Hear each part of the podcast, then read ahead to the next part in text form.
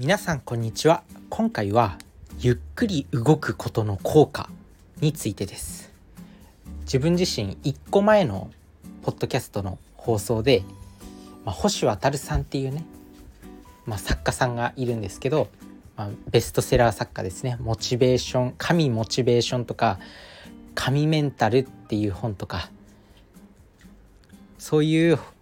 本を出版してまあ、ベストセラー作家最近は「神時間力」っていう本を出版して、まあ、講演会とかされてる方なんですけど、まあ、その星渉さんのピンチに陥った時の、まあ、3つの意識してることがあるよって言って、まあ、イフゼンプランニングを立てておくゆっくり動くで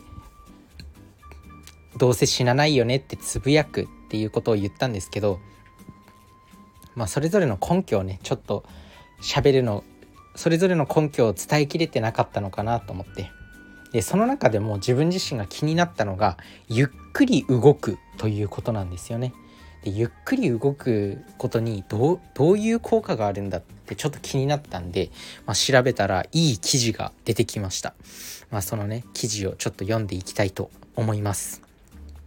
一見ねこうゆっくり動くだけで何の効果があるの？みたいな思うじゃないですか。なのでそれに関してちょっと調べて実際に効果があったんで、まあ、そのね記事をちょっと読んでいきたいと思います。ゆっくり動くだけで前頭前野が活性化する海外心理学者が提唱。脳や体にいいらしいことは知っているがどうも瞑想やマインドフルネスをやろうという気にはならない。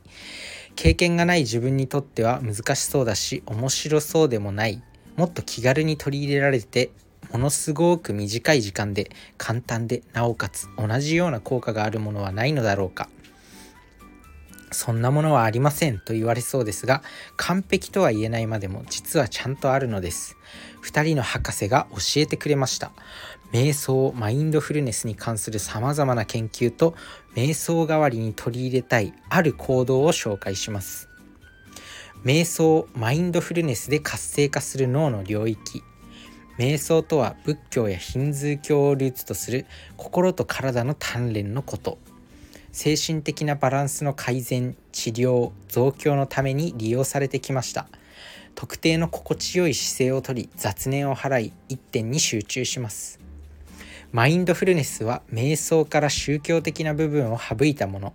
今この瞬間の体験に気づきそれをありのままに受け入れる方法です。随分前は懐疑的な見方をする人も多かった瞑想ですが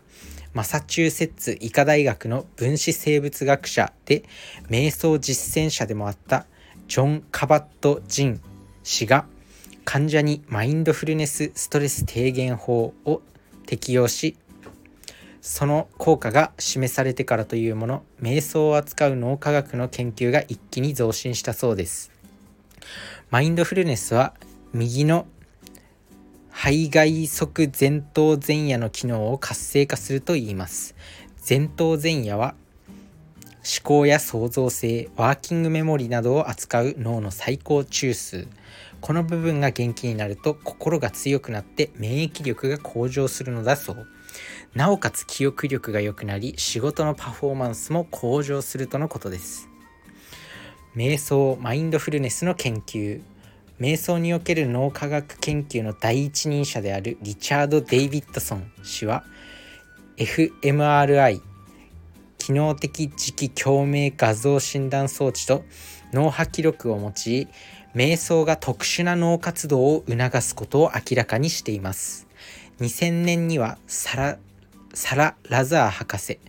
ら研究チームが集中と自律神経系を司る神経構造が瞑想で活性化されることを確認。カリフォルニア大学サンフランシスコ校の心理学者エリッサ・エベル氏らはテロメア人の寿命に関わると考えられているを維持する酵素テロメラーゼの活性が瞑想を習慣にしている人は優位に高いと伝えています。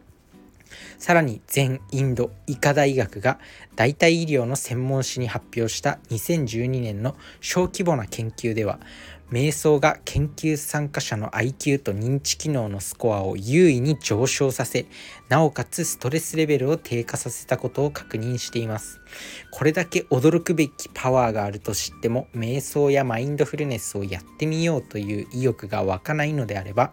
ちょこっと瞑想代わりになるあまりにも簡単な行動を紹介しましょう。瞑想の代わりとなる行動1スローモーション。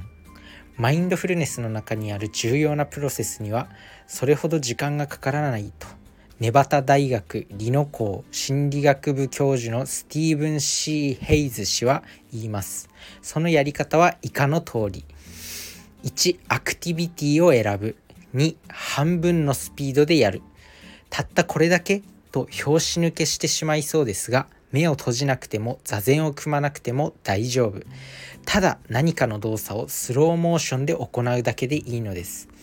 例えば席を立ってリビングからキッチンへと向かい冷蔵庫を開けるというだけの動作。いつもは無意識にささっと行う行動も減速して半分のスピードでやってみると驚くほど豊かで複雑な動作が組み込まれていると気づきます。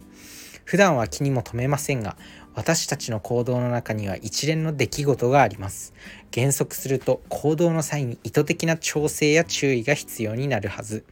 そうして気づく状況は幼児幼児時代に何度も経験したいろんな初めてに接した状況と似ています。初心に帰れば慣れた世界も新鮮に映るでしょう。半分のスピードで動作する時間は30秒間1分3分と徐々に増やしていく形でも一定でも構いません。もちろん瞑想やマインドフルネスを完璧な手法で行った方が受けられる恩恵は多いはず。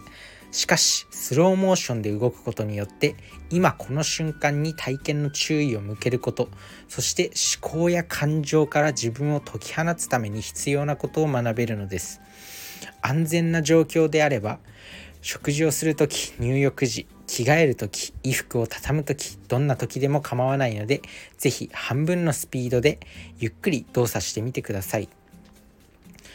瞑想の代わりとなる行動にじっと見つめる。ロバート・ J・ ヘダヤ博士はある日妻に促されカラフルな花柄ソックスを少しの間眺めてみたそう。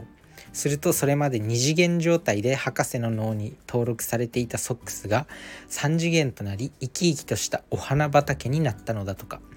もちろん本当にお花畑になったのではなく立体的になったということ。実はこれ脳の顕著性ネットワークが簡単に立ち上がったことを示しています。顕著性ネットワークとは自分にとって重要なことに意識を集中させ行動に導く脳の結合ネットワークのこと。脳が重要だと判断するとそれによって感情を発生させたり他の脳領域を活動させたりするそう。顕著性が高ければ高いほどその何かに注意が向き意欲が高まります。ヘザヤ博士によれば顕著性ネットワークとして頭皮質全部と全体上皮質背側部という2つの脳領域が活動するそうです。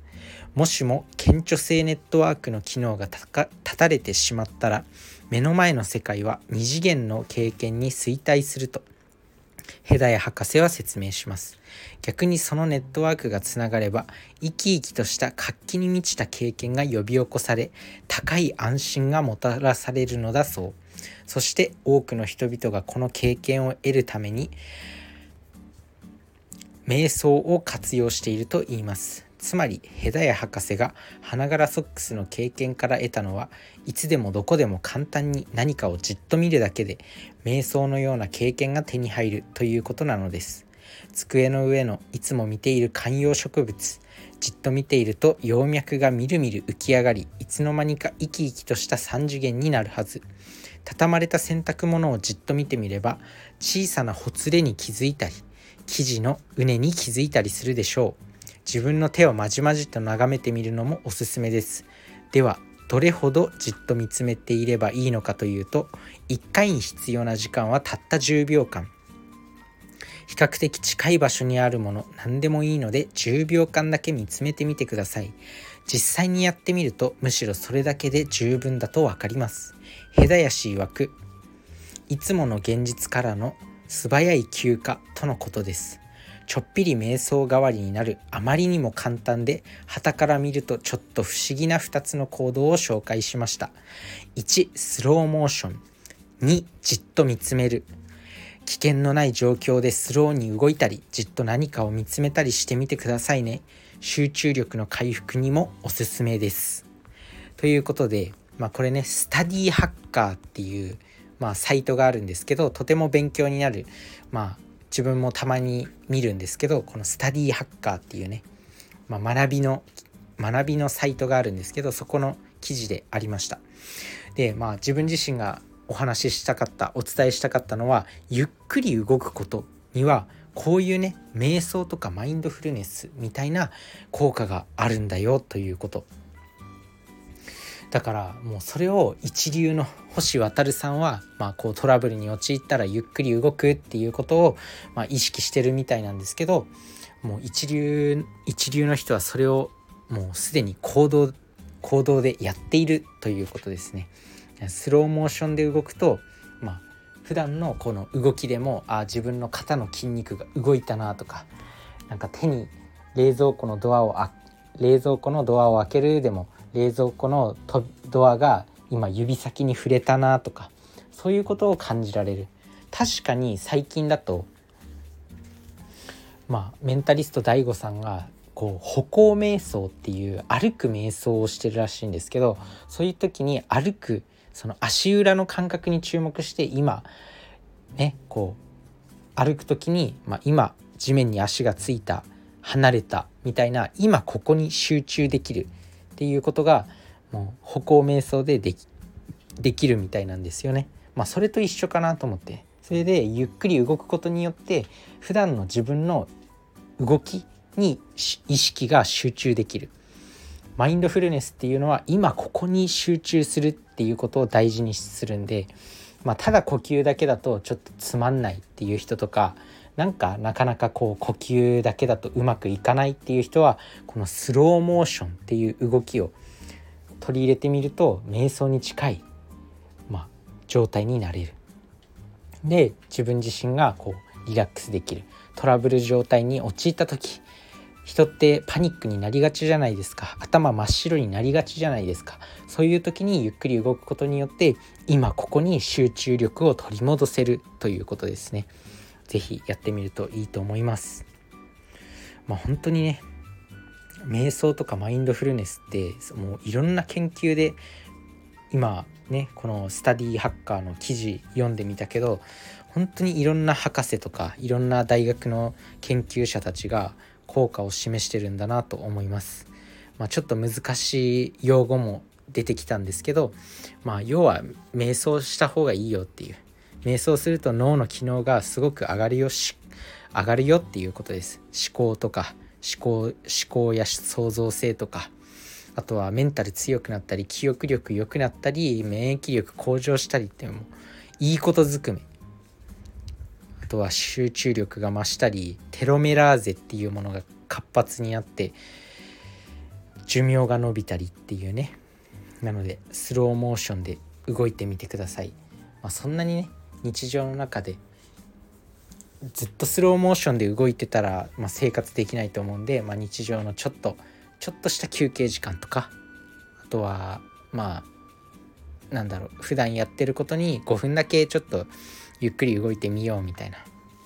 やってみてください。あとはじっと見つめるっていうのもこの記事の中にあったんですけど何か集中してずっと見つめてるとまあ、瞑想に近い効果が得られるよっていう。まあなんだっけな。この記事を読んでて思い出したのがなんかある大学の研究で、まあ、3時間大学生をある部屋に3時間閉じ込めてその部屋に1枚だけ絵が飾ってあって、まあ、その絵をずっと見続けてくださいっていう3時間だか何時間だか忘れちゃったんですけど多分3時間だったと思う。3時間ある大学生にこう絵をずっと見続けてもらうっていう研究をしたらしいんですね。で結構途中で挫折した学生もいたらしいんですけど最後までこうやり通した人っていうのはその絵を見てる時もう最初は本当にすぐに退屈になったんですけどずっと見つめてるとその絵のなんかここのタッチがこう繊細でとかここのタッチは他の場所と違うこの色は赤をちょっと濃くしたような赤とは違う何色なんだろうみたいなそういう細かいところまで一つ一つ注目して結構こう絵に対する満足度が上がったっていう、まあ、そんな研究があったんですよねそんな実験っていうか。なのでそれと同じ感じなのかなと思います。何かをじっと見つめることっていうのも瞑想と一緒で結構大事だよということです。まあ、そんな感じで、まあ、今日の結論は、まあ、瞑想と同じ効果を得たいならスローモーションとあとは何かをじっと見つめる是非実践してみてください。そして、まあ、星渉さんが星渉さん自身がこうトラブルになった時ゆっくり動くっていうのはまあ、ゆっくり動くことにそういう瞑想とかマインドフルネスに近い効果があるんだよということです。是非ゆっくり動いてみてください。それじゃあねバイバーイ Música